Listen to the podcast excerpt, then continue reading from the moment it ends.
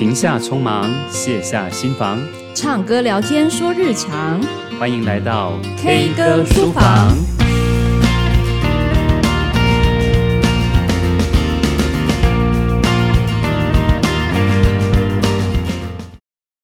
Hello，各位听众朋友，大家好，欢迎来到 K 歌书房。那今天是教养答客问的时间。今天比较特别一点，不是老苏在这边自言自语。然后，而是邀请了一个神秘嘉宾，主要是因为在教养答课问里面有很多的老师跟家长都问到了类似的问题，就是关于特殊生，那他的鉴定啊，他的就医跟用药的部分，也有家长提出他的担心，所以我们今天啊就来。请教一个我的好朋友，那他也是在儿童青少年身心科这方面的专家。那这位就是蔡家瑞医师，我们掌声鼓励。哎，跟大家问好一下。Hello，老苏，还有各位听众朋友，大家好，我是蔡家瑞蔡医师。好，那我先来介绍一下蔡医师的学经历哦。哦，他曾经在台中荣总。儿童青少年精神科这边服务了六年，后来又到了彰化基督教精神部，哦，也服务了四年，后来又回到台中荣总精神部又服务了八年哈。那最特别的是，他后来还去台大医学院，就重新去念了医学研究所的博士，耶，哇塞！我有不少的医生朋友，但很少有医生会愿意再回去进修，然后博士，然后去被这样的荼毒哈。那想请问一下，哎，当时是什么样的动机跟呃什么样的冲劲，让你去完成这件事情呢？就是其实是因为想要追随老苏啦，嗯，想说跟他一起体验博士的痛苦，这样、嗯、没有开玩笑。其实最主要是。呃，就是在呃医学系毕业之后，进到临床念精神科，其实呃大概快十呃快七八年的时间，就觉得好像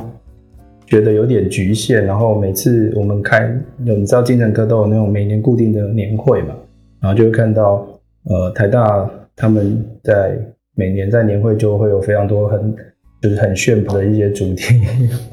然后就觉得哇，这个真的好厉害，然后就有就后来就觉得说有机会的话去跟他们的指导老师去做学习，然后后来这个老师也成为我的就是联医所的指导老师、指导教授这样子。那那时候想法只有很简单，就觉得说，哎，好像去念博士学一些新东西，好像也是蛮好玩的这样子。嗯，那我知道蔡医师他呃。我知道蔡医师是主修儿童青少年精神医学的部分，有相当多的临床的经验。我想请问一下哈，就你的观察，就是现在的儿童青少年的就医的比例是不是越来越高呢？这个就医的部分，这些个案里头又以哪些类型是越来越多呢？呃，如果是以就医的比例，我觉得当然是越来越高。那当当然，我觉得这个。呃，跟现代社会，我觉得可能孩子生的少，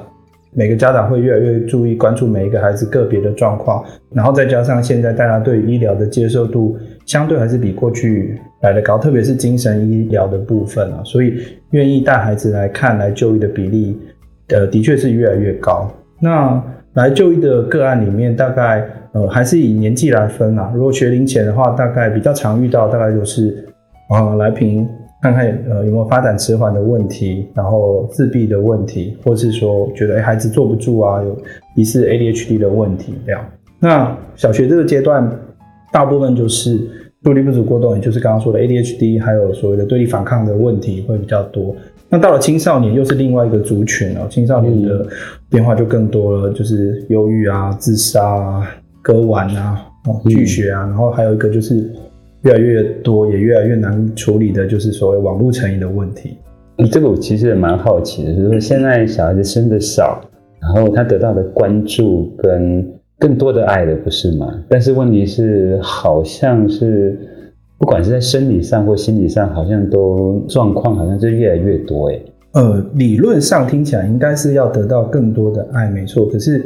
有时候也要看这个爱的用的方法，还是不是适合这个阶段或适合这个孩子的需求。因为其实很多时候还是要看孩子的个性跟这个爱是不是有适时的传达到孩子的身上。因为其实我们这一辈或上一辈照顾孩子或者是教养的方式，用在呃现在的对待现在的孩子，可能已经有一些些观念或是做法上，可能已经不太一样，或是不太适合了。那所以。当然，如果用过去的方式去看待现在的孩子，当然有可能就是，特别是一些亲子冲突也好，或是孩子的情绪反弹，可能就会越来越多。呃，会来访问嗯蔡医师，主要原因是我这边有好多的问题啊。那例如说，有一位老师他就提到说，班上有两位特殊生，但家长都不愿意带孩子到医院去做鉴定。那孩子在班上不但课业跟不上，行为也出现一些问题。那告知家长，孩子在学校有一些偏差的行为，但家长也置之不理，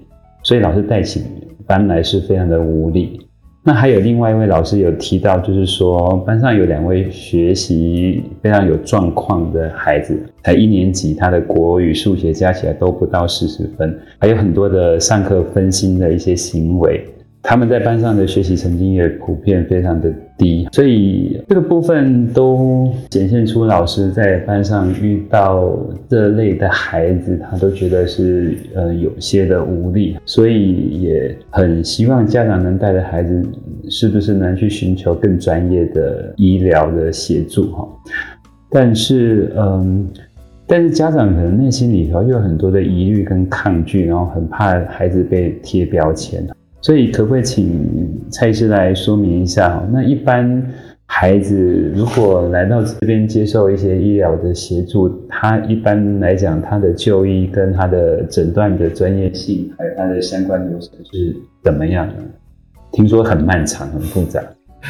好，呃，这个问题，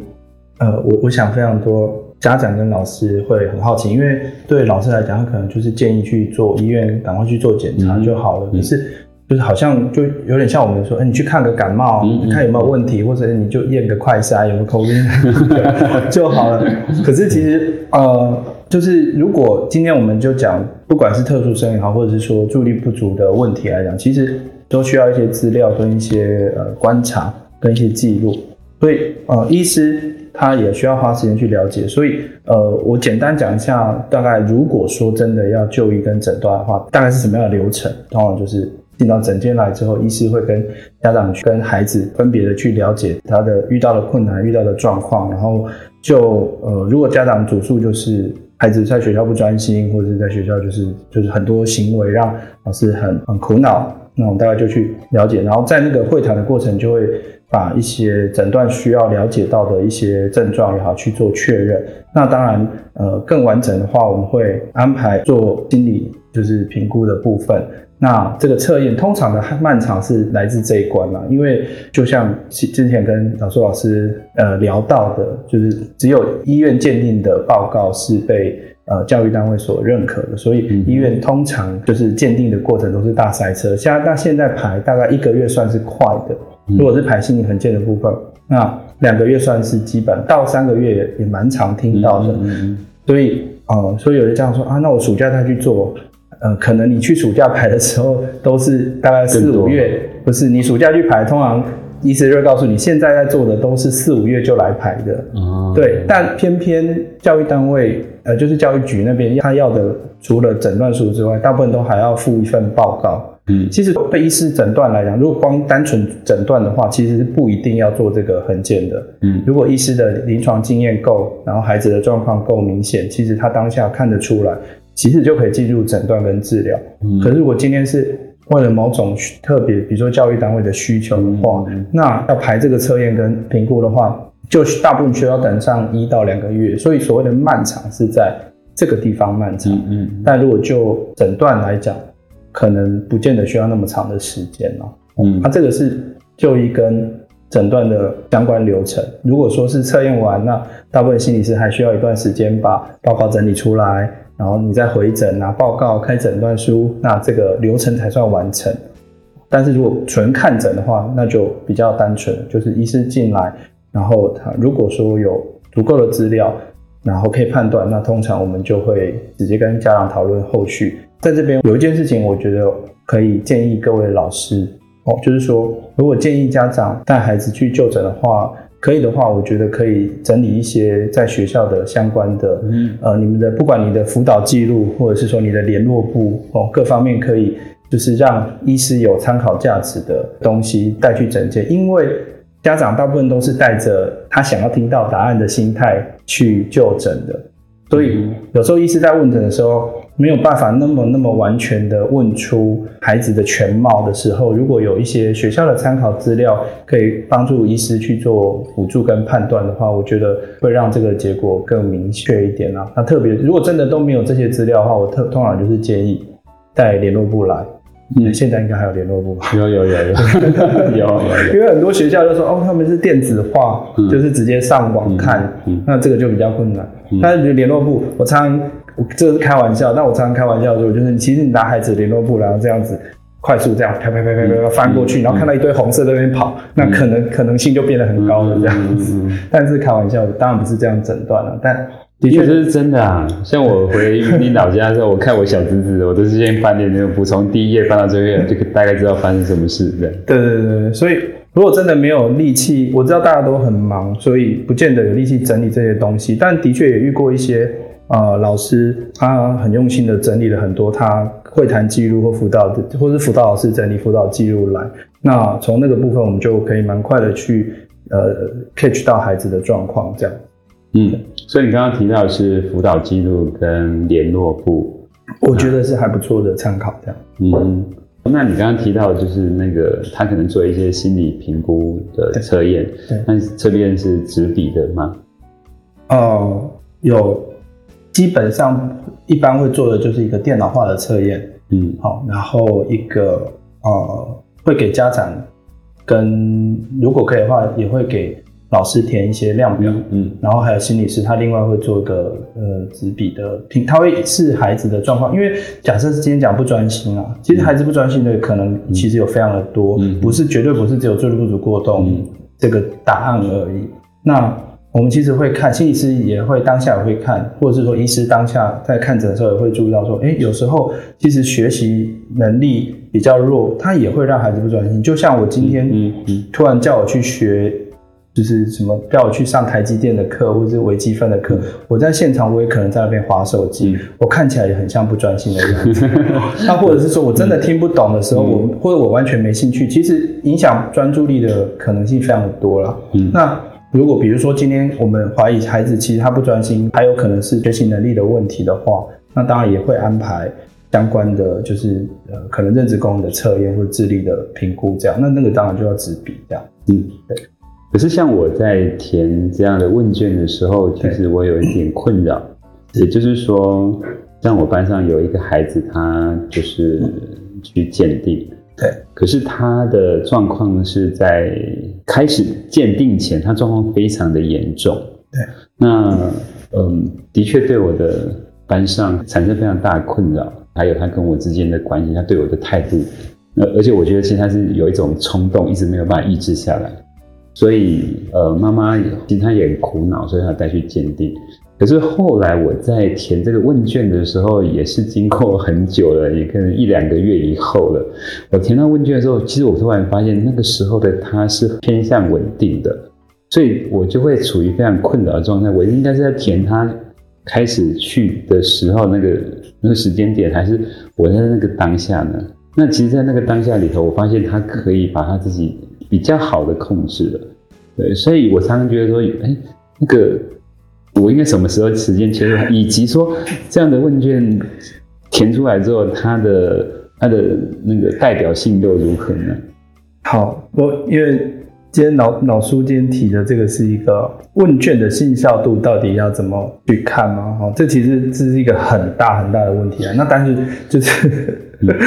对，那我们没有没有要去推翻什么样的。的结果，但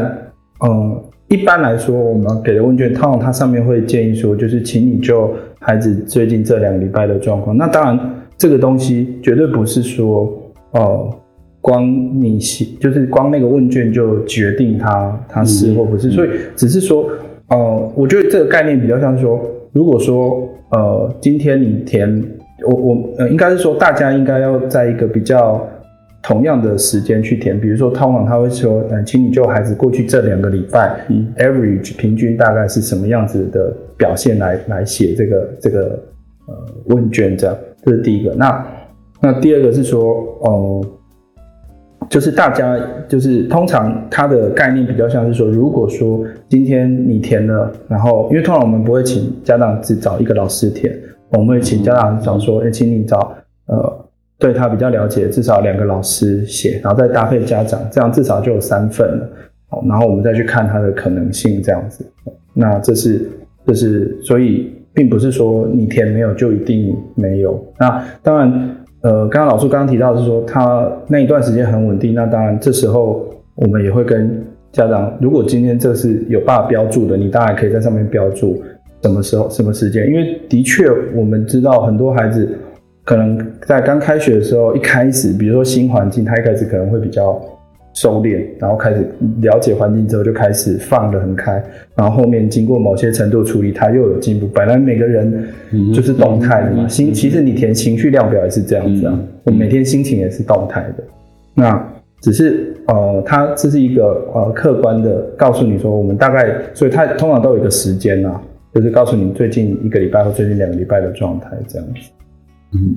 对。那至于。刚刚你说，哎，你他进步了，那其实我觉得最重要的，其实反而是要跟家长讨论说，哎，老师用了什么方法，所以孩子这段时间稳定度变高很多，那那个才是最有价值的，反而不是诊断的这样子。嗯嗯，带孩子来鉴定或者是来就医，然后后续要不要用药，其实我觉得已经变成是两派的论战了。应该说，我想要问的是，要怎么样比较客观的来看待这件事情？要不要带孩子来就医，以及后续的，嗯，是不是能得到一些鉴定跟后续的能治疗的部分？好，嗯，就是我觉得我自己也是家长，所以其实我可以理解家长听到这些事情第一个念头可能会是我，我觉得大部分我听到的家长大部分都会觉得，哎、欸，还好啊，嗯、那为什么？为什么我们需要孩子需要他就是调皮了一点啊，嗯，或是他就是不就不爱念书而已嘛，嗯，那老师为什么要这样看待我？那其实我觉得，嗯，通常要建议孩子去做这件事情，通常都没办法在一开始就去做。我常常会跟建议老师是说，其实有时候就是怎么去同理家长的感受，嗯，怎么去听到这个，就是我们讲坏消息的时候，你要自己站在。被接受的那一方去听他说：“哎、欸，如果今天是你的孩子，然后老师，你需要老师用什么样的语气告诉你，或者是什么样的方式告诉你说孩子是需要帮助的？因为其实家长会抗拒，其实他们多少都是因为内在会有一些担心。第一个可能是他们担心啊、嗯，就是鉴定之后他们孩子会有什么样的处境，他不知道，他会觉得，哎、是不是老师只是为了要让自己轻松，或者是说孩子要把我孩子啊？”贴上什么样的标签，然后让他被呃怎么样的对待，那或者说会担心说，哎，那如果真的要就是鉴定之后，真的需要比如说吃药，那吃药又有很多就是坊间的一些奇奇怪怪传说，觉得吃药会怎么样怎么样，孩子会怎么样怎么样不好，所以他们其实很多家长会有这样子的焦虑、紧张跟担心、害怕，所以这这一层呃没有解决的时候，的确就很难去进到下一步。那那所以通常，呃，我我会建议是说，呃，一旦我们还发现孩子有这样的状况，真的不要太快就跳到说建议孩子去就医。那所以我大部分是建议老师说，哎，可以先做一些呃观察记录，然后你可以。把你试了什么方式都记录下来，然后告诉家长说：“哎，其实我呃很关心你的孩子，那我注意到他有什么什么状况，我很我很想帮他，所以我建议他做了什么事情，或者我在班上试行了什么东西。”那另外就是也请邀请家长一起来做一个所谓的合伙嘛，就是一起来做一样的事情，就是一起来协助孩子。那呃，一旦家长觉得说，哎，老师跟你自己是站在同一个阵线，其实都是想要协助孩子，而不是一开始就站在一个我是老师，然后你我跟你说孩子有状况，你就要去处理，不然就是会指责家长的状态的话，那我觉得相对啊，接受程度会高一点，相对，但当然我知道还是蛮困难的，对。我自己就是一个，我也不会很主动告诉家长，呃，孩子需不需要就医这样子，但我会很长时间观察，而且我会用我自己的方式试着去带他。但我也必须说，真的就是可以感受到有些孩子，他真的是受到一些生理上的影响，例如他的注意力非常不集中，他没有办法专心在这间教室里头，甚至他在生活上的规范，他都没有办法跟上别人，所以他很容易变成是一个呃局外人，或者是被同学对那个针对的对象。那甚至他对于身边的感知能力也不够，所以他常常会去惹怒身边的很多的人，这样。那其实我说看到他也觉得很辛苦。那我我相信家长一定也会是觉得说他的孩子为什么一直受到一些欺负或者是一些排挤。所以我会在一个比较适合的时机，就像你刚刚讲的，我然后而且是很长一段时间，我也会告诉他说，其实我有一点担心孩子。那也许说，嗯，也许我们可以试着去看看一些嗯专业的评估啊。那如果没有，当然是很好的。那如果他是需要一些比较专业的协助，其实也不见得只有用药，他还有很多的一些方式可以让他嗯可以更好一点。我相信他的学习成绩也会很大的提升。对，但是我也知道不是所有老师都会是这样，他会很希望能快速的解决教室里面的问题，对他也会变成是老师跟家长之间很大的一些冲突，因为老师受。他觉得受到一些干扰，或者是他困扰了，但是他会希望家长去处理这部分。可是家长就觉得说，我小孩子也没什么问题，这样子的确，他可能真的是变成一个亲子冲突的很大的来源。对啊，所以我常常觉得，呃，越快越难达到，想要越快解决，反而问题会拖得越久。就是像刚刚这样，就是你没有花一点时间去观察、去铺陈跟。呃，让家长了解实际上做了多少努力，太快跳到后面想要直接解决问题的话，呃，通常都只是造成彼此的不高兴，然后对立，反而让这个问题拖得更久，这样。对，嗯。但是我也觉得说，有些老师其实他觉得他有做到观察，他有做到告知，然后他有详细的记录，这可不可以再具体说明啊？如果是。他可以怎么样去做一些相关的记录，或者是用哪一些策略可以让让这件事情可以更清楚一点？因为我觉得大家平常都还要上课备课，然后教书，或者是也不是那么容易把时间全部只花在一个孩子身上。所以我觉得，如果就我们的来我们来说，我觉得最简单的方式其实就是哦，做一个表格嘛，然后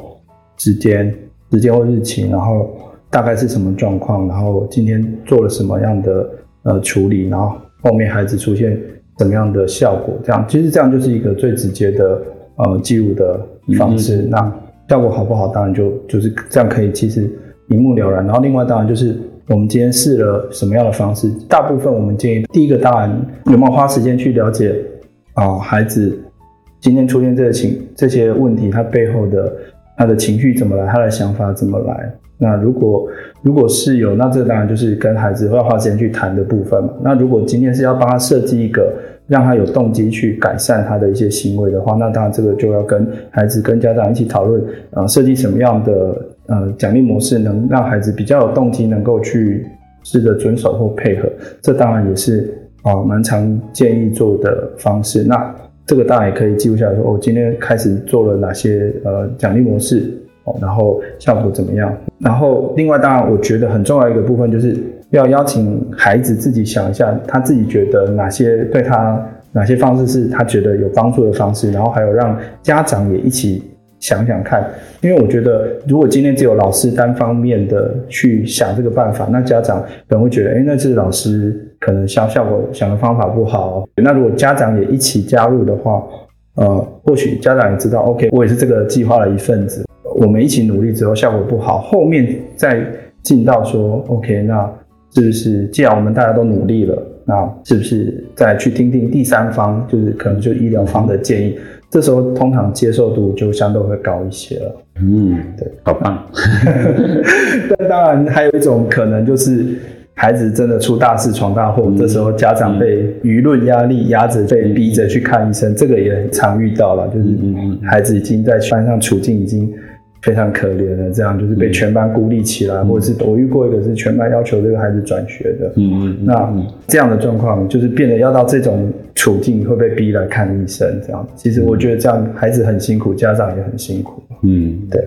还有一个老师他有提到，就是说班上有一个过动的学生，那爸爸妈妈有带孩子去就诊。可是孩子就说吃药很不舒服，不想吃。那妈妈就说好，那你只要自己控制好就好了，可以不用吃。可是老师说，那个孩子在五楼的教室外爬栏杆，有非常高的危险。这样，所以老师有问到说，那用药了，可是家长却放任他可以不用服药，有没有什么法规可规范？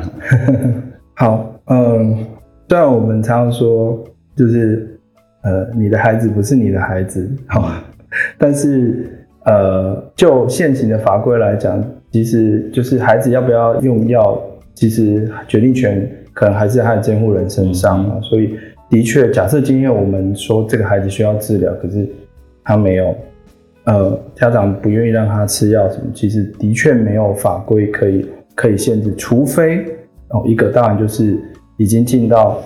嗯，觉得这样做，嗯。可能这已经算是某种程度的危害孩子，或者是说家暴这样，就是没有照顾好孩子的身心健康这件事情，你要这样去解释，或者说孩子真的出现了伤害自己或伤害别人，那这时候医疗端才有比较大的立场可以去比较强势的介入。可是通常到那个程度，通常都已经是救护车紧急送医，然后我们在急诊，或者是说甚至需要。到强制他住院那个阶段，那个才有所谓的强制力。那不然在这之前，其实如果就就刚刚的状况，呃，的确不是那么容易，就是要求呃家长让孩子服药了。那不过刚刚讲这个在五楼外面爬栏杆，其实这就已经是一个非常非常危险的行为了嘛。嗯、那的确很多学校会希望家长就直接带回家。嗯，那带回家的话，如果孩子在家家里面还是一样。很难很难控制自己的行为的话，那当然这时候或许比较有机会跟家长谈，那怎么办？家长您您会觉得怎么样做比较好？或者说你要不要再试试看这样？那回到说孩子说哦、呃，就是药不吃药不舒服不想吃，其实这其实也是蛮蛮常见的啊。那吃药常吃药也不是说就完全没有什么副作用，因为其实吃药大部分常遇到副作用就是。呃，胃口不好，嗯，然后或是睡不着之类的，不会昏昏欲睡吗？哎、欸，其实不会，其实这这完全是大家可能觉得哦，好像我今天过动，所以我今天吃药就是让它镇定下来，嗯、所以会昏睡。其实完全是相反，因为其实我们就是治疗药物，它就是它其实是中枢神经刺激剂。中枢神经刺激剂可以想象有点像我们喝咖啡，嗯，它其实在刺激我们的中枢神经。刺激的是我们所谓的前额叶这个地方，那它这个地方管的是我们的清醒跟就是专注的中枢，所以它去刺激它的时候，它反而它比较能够专心，然后比较能够控制得住，所以。我我刚才说会比较睡不着，是这样。他其实反而不会昏昏欲睡。那大部分家长说吃了会想睡，只有一种，大部分都是他吃完那个药，然后孩子很集中注意力、精神之后，药效过之后会累，那就会想睡。这的确我们有遇过。就像我们每天，如果我们工作很专心的一整天，一放松的时候，其实是会觉得疲累。这个时候的确有些孩子会觉得累，或是我们在累的时候会怎么样？有时候脾气就会比较差，嗯、所以有的家长会觉得说：“哎，孩子好像除了要回到家，脾气好像变差了。”其实要以药物的效果做考量，因为现在的药物有的是四小时，有的是六小时，有的是八小时。那你算一算，可能吃完药比较有效、稳定的时间都是在学校，然后回到家之后，家长其实看到都已经是药效已经过了的状态的时候，有时候反而会。家长会觉得，哎，好像情绪比较差，或者是状况比较不好。嗯、但其实，如果说我们需要药效时间比较长，通常我们会建议补一个短效在下午或晚上，让他那个稳定时间可以再拉长一点。这样。我有听说有那个副作用是让他会变得比较矮小，但长不高，有这样的副作用？呃，没有这样的副作用。不过，呃，这个会有这样子的说法。就是其实通常都是因为担心孩子，因为药物的确会让胃口呃比较差一点。嗯、可是其实啊、呃，我必须说，就是这个胃口比较差，通常都是在那个药物作用的时间内。那我像我刚刚讲过，不管今天是短效四小时，或中长效六到八小时，或者比较长效甚至现在十到十二小时的药物，其实哦、呃，它的效果大概影响最多大概就是午餐了。哦，那早上你可以吃完早餐再吃药，然后晚上呃就是。大概到晚餐十到十二小时，放到晚餐前药效就过，所以，呃，基本上如果真的孩子呃担心生长发育，通常都是因为胃口不好的关系。可是其实药效过，孩子会饿，还是会吃，可能可能晚餐吃的比较多，下午茶吃的比较多，点心吃的比较多，或者是宵夜吃的比较多。有一个家长跟我说，啊，我睡前孩子宵夜就吃的特别多，这样，嗯嗯，这也是一种可能。那所以那现在其实已经有非常多研究要注意这件事情。那结论直接讲，结论就是说最最新的结论也告诉我们，其实长期追踪孩子的生长、身高的部分是没有受到太大影响，但是体重的确在使用的前一到两年，可能它的增加会比同年龄的孩子慢一些些，但也只有一些些。那时间一拉长，那个体重落差就不会那么大。嗯，但是我常常跟很多家长讲说，其实现在这个社会很多高热量的食物，其实未来要变胖。没有那么困难，像蔡医师这样子，就是体重要瘦，反而是要瘦很困难。嗯，那、嗯啊、所以其实真的是不需要太过担心，只要注意一下他的身高，记录一下身高在发育。那体重的部分，呃，其实不用太过担心。那身高的部分，现在研究也都告诉我们，其实不影响到身高的发育了。那再请问一下，就那有的家长就是他希望不是透过用药的方式，有没有其他一些？呃，相关的治疗，也或者是说，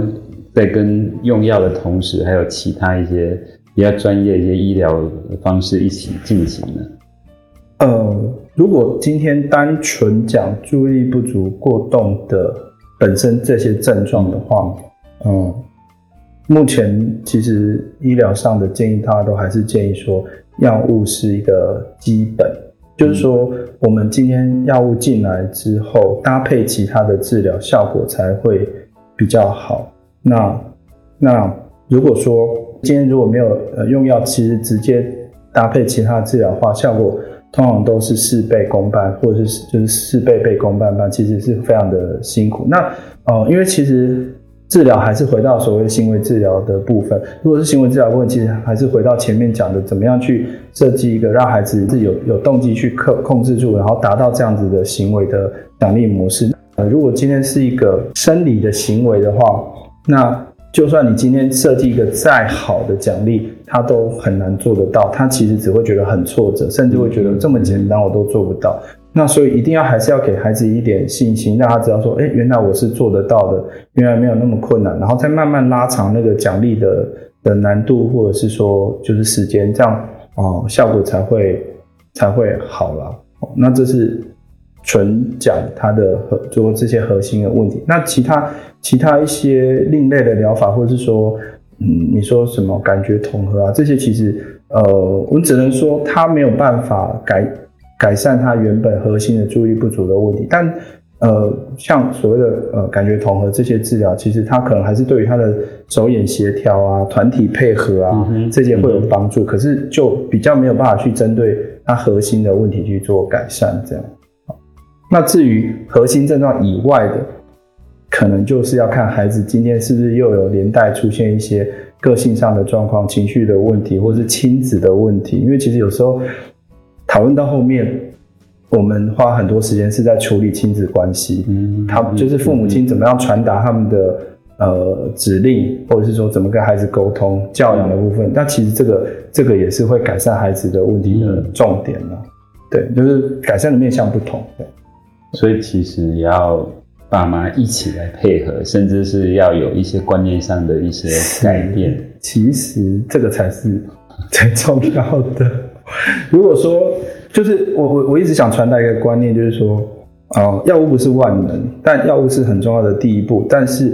不是吃药就解决一颗药就解决孩子所有的问题。当孩子今天基本盘拉到了，他今天注意力回来了，他可以控制他行为了。可是，为什么他要控制他的行为？为什么我我需要配合？为什么我想要？就是就是，如果他自己没有那个动力，或者是说。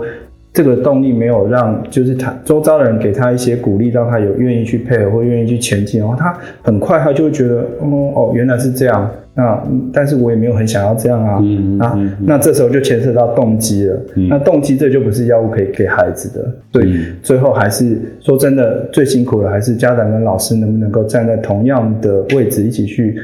陪着孩子去往他们想要的方面前进。我觉得这才是重点。那只是家长每个对这件事情的概念或观念都不一样，有时候就不是那么容易去推这个部分。所以通常我们。看门诊一开始是在讨论药物的部分，嗯，可是后面药物稳定之后，状况还是一定还是会有。对，那我们花很多时间，其实跟家长讨论怎么去跟孩子沟通或解决亲子问题。那那个有时候才是比较更怎么样把，应该是怎么样把这个进步持续下去的关键。这样，所以后来就变成是心理治疗，后来就花很多时间在做父母亲的就是职能的智商这样，哦，比较像是这样。真的，我觉得有一些虽然是生理上的一些干扰，可是有很多的时候其实是爸爸妈妈去忽略掉了，或者是说他长期以来对孩子的一些观念，不管是他可能是比较威权的，或者是他比较放任的，我觉得都会引发后来的更麻烦，甚至是情绪上的问题。对啊，就像我就像有点回应前面讲，就是我们过去。可能很多时候会觉得，呃，男生应该要怎么样啊，女生就应该要怎么样。然后，呃，你就是你不应该哭，或是呃不应该做哪些行为，或者你就是应该表现的，哦、讲话怎么样，语气怎么样。这些其实有时候对很现在的很多孩子来讲，他内心很可能就会会比较有些比较纤细的孩子，可能就会就是容易受到一些伤害。我的意思说，嗯、当父母亲的观念比较呃，就是比较威权，就像刚刚讲比较威权，或者比较就是比较凶的时候，有时候孩子不太敢跟家长呃传达他自己内心的想法的时候，有时候就会变成亲子双方会就是渐行渐远了。那呃，大部分的引爆点都会是在青少年那个阶段，就孩子就开把自己关在房间，或是走入网络的世界这样。那这个就是另外一个问题。嗯，对。对，因应的问题，有一个家长他提到说自己的孩子是 ADHD，然后即将升小三，他一直有使用药物的控制，但是还是经常跟其他的孩子发生一些冲突。然后虽然他不会主动去攻击别人，但是只要是有所争执，就会控制不住的打人，所以造成老师和家长都非常的无法谅解。那不知道在家长在家里的教养方式是不是可以？有一些提供的建议呢？的确，这我们的这些孩子很容易被呃老师也好，家长也好，觉得他是故意的，或者说他就他明明就是可以控制得住。那但就是刚刚讲的说，那个生理的冲动太过强大的时候，当然就有可能会造成哦、他自己真的控制不住。那呃，他这边讲说一直有使用药物控制嘛？那呃，我我想讲的比喻就是说，其实药物它比较像是一个。防波堤哦，那这个浪，它当你有吃药的时候，它是可以把那个的那个防波堤筑起来的。但这个浪如果太高的时候，这还是会被这个防波堤还是会被淹过去的。只是说这个药物它可能它可以减少的是每次爆炸的时候的频率、次数跟强度。有可能你看到的是它还是会发生冲突，可是实际上如果今天把药物这个防保护拿掉的时候，他可能一个礼拜可能从一次可能变成五六次，然后每次的冲突可能从就是打脸变成是流血冲突，都有可能。所以其实他的保护力他还是在。所以呃，在这样的状况下，呃，孩子他当然，我觉得回到说这个事件端的话，我觉得嗯，如果大人们还有机会让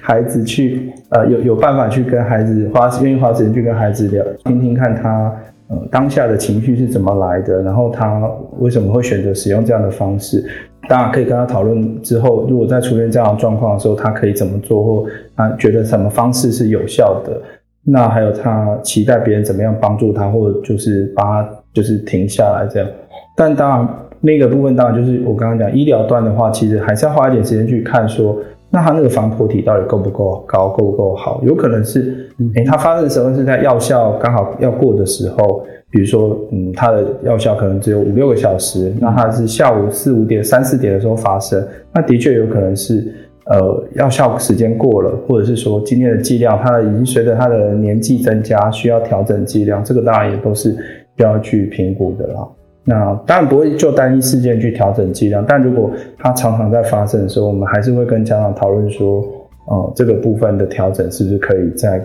我们可以再更积极一点这样子。你刚刚提到防波堤的概念，我觉得很多老师应该瞬间就可以比较明白这个孩子的辛苦。嗯，对，就是绝对不是我有盖防波堤，所以就不会淹没。嗯、就像我们常常跟孩子讲说，嗯、今天你吃的药，绝对不是吃药物就改变你，让你的个性不一样。嗯嗯，嗯，反而是说，有点像是今天来，你比较能。能够看清楚那个刹车你要不要踩，嗯、但是要不要踩是你自己决定的。嗯、你的个性，或者是你当下如果真的超级不爽，你还是会踩，踩冲出去。嗯嗯、但今天吃药让你多了几秒钟可以看清楚，说有这个刹车，然后有多了几秒钟让你想到啊，今天老师告诉我说我应该要控制下来。今天爸爸妈妈刚刚叫我跟我讲过，说我这个时候应该要怎么样怎么做，然后他只要愿意踩下去，那这件事情就会过了。但是我我必须说，家长跟老师因为太容易觉得孩子呃表现得好是正常的，反而是表现不好，我们会问说，为什么你又这样子？可是其实有可能孩子已经前面有很多小剧场，或者他已经花了很多努力去控制，所以我觉得呃，我通常会建议老师或家长可以主动的给孩子一些正向的鼓励，就是说，诶，他如果这礼拜他的这些行为表现都呃相对前面。呃，有改善了，就算是五次变成一次两次都好，就是还是要给他一些正向的鼓励，让孩子知道哦，原来他有进步，是有人注意到的，是会被肯定的。那这样孩子也会更有动机去控制住自己的行为，这样子。嗯、对，那那个就是动机的部分。嗯，我觉得这个很重要，这个很少老师或者是家长。关注到的部分，就是说一开始在用药的时候，这个部分应该要不断去增强它，就是说他有很大的进步，他看到他的努力跟他的愿意想要改变的这样的心意。对，因为我常常说，药物可能一开始的比重会占得比较高，那可是到后面随着孩子年纪的增加，其实药物的占的比重跟就是理论上应该要就是慢慢慢慢的下降，然后他自己的动机跟周遭的鼓励支持的部分要越来越拉得越越高。那当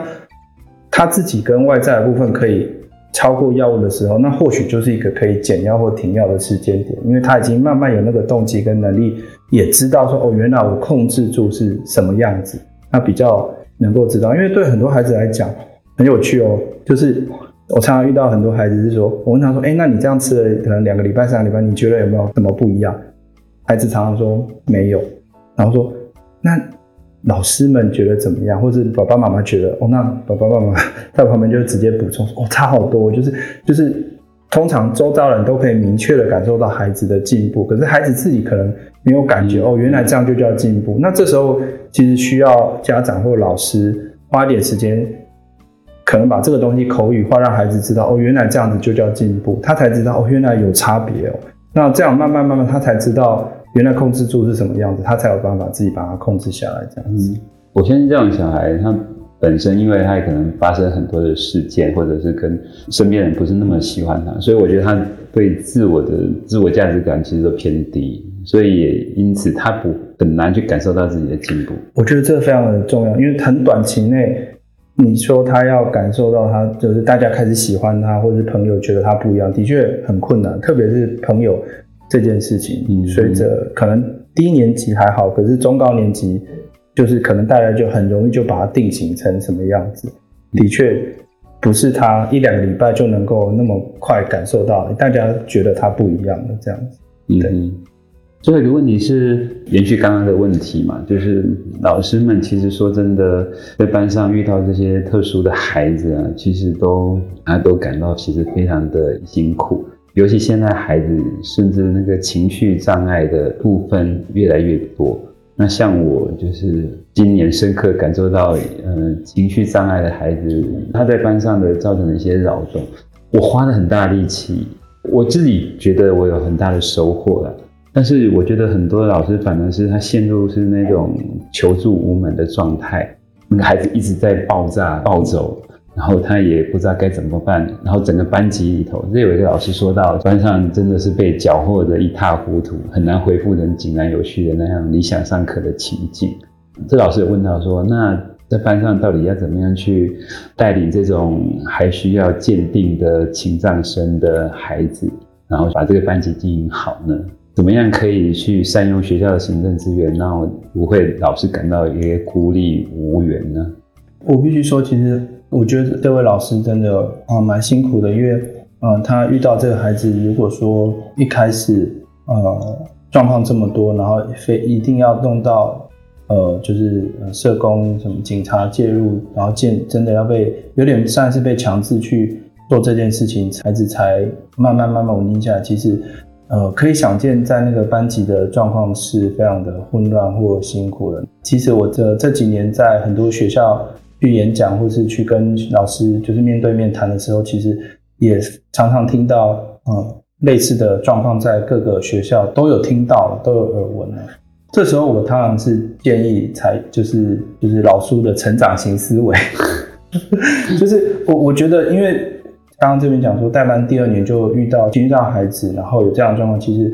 我只能说，既然这样的状况你都有面对过，那后续其实从这个孩子身上，呃，你学习到的东西是非常、嗯、是最珍贵的。嗯，就是啊、呃，你可以更清楚知道说，这孩子是怎么样的表现。可能某种呃这一类的孩子的极端的状况你都遇到过了，那后面真的出现其他状况，你反而是可以更容易处理，而且其实。就这个过程中，你大概就知道可能会遇到什么样的难题，跟可以有什么样的处理方式。那所以我觉得，在这样的状况下，你这边有提到说，从服药到稳定服药，然后班上已经被搅和一塌糊涂，难以回复井然有序的理想上课情境。其实，我觉得理想上课情境是只能是一个理想，嗯，就是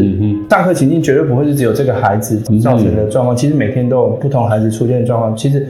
嗯，说真的，没有所谓理想上课情境，只有怎么样在啊、呃、现场，就是这些状况发生的时候，我我们有没有办法好好的去去处理它，然后把班级引导到理解这个孩子他出现的是是什么样的状况。那我觉得花一点时间跟班上的同学，既然他有进步，而且大家有看到的话，我觉得其实是一个很好的，就是教育的一个场景。我自己觉得，当然我不是老师的专业，可能等等一下请老师来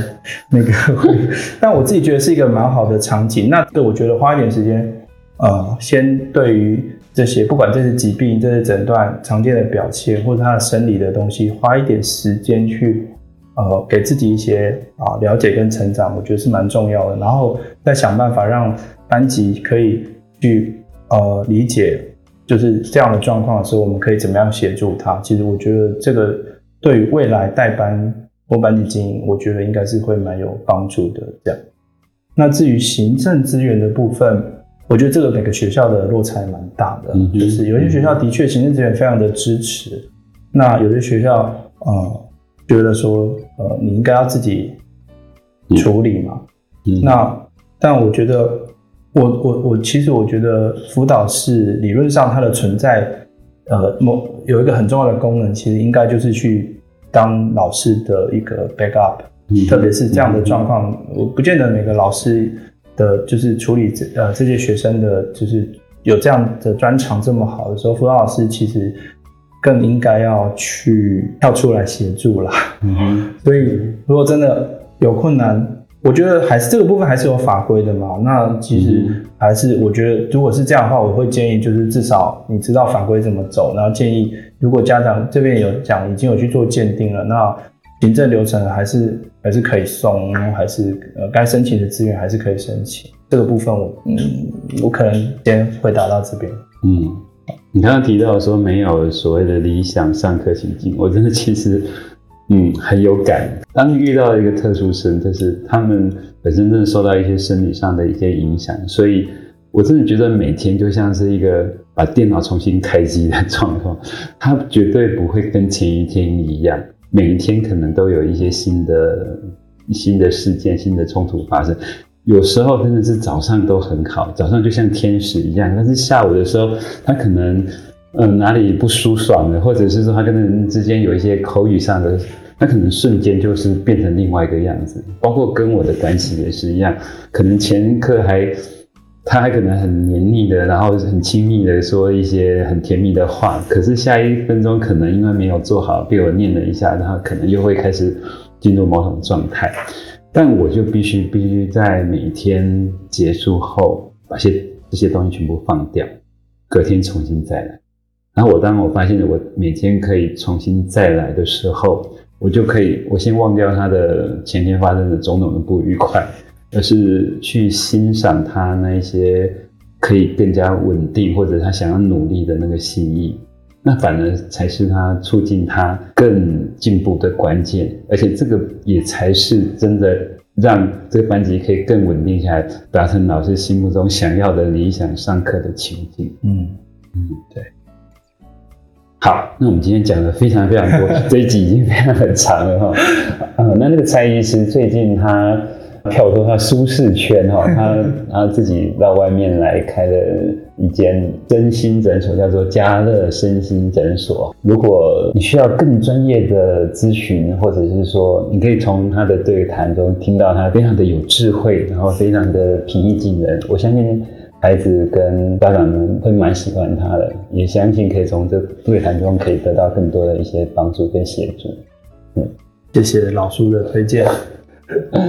好，那如果你还有相关的问题的话，其实呃，你可以呃在底下留言，我也会转给蔡医师看，然后也许他也可以提供一些相关的协助。没问题。好，那我们这一集 K 歌书房就到这边喽，呃，下次我们再聊，拜拜，拜拜。诶，没有要唱歌吗？老叔没有要唱歌，你要你要唱歌，没有要唱歌，不是最后老叔都要来唱，啊、没有唱一首主题曲的。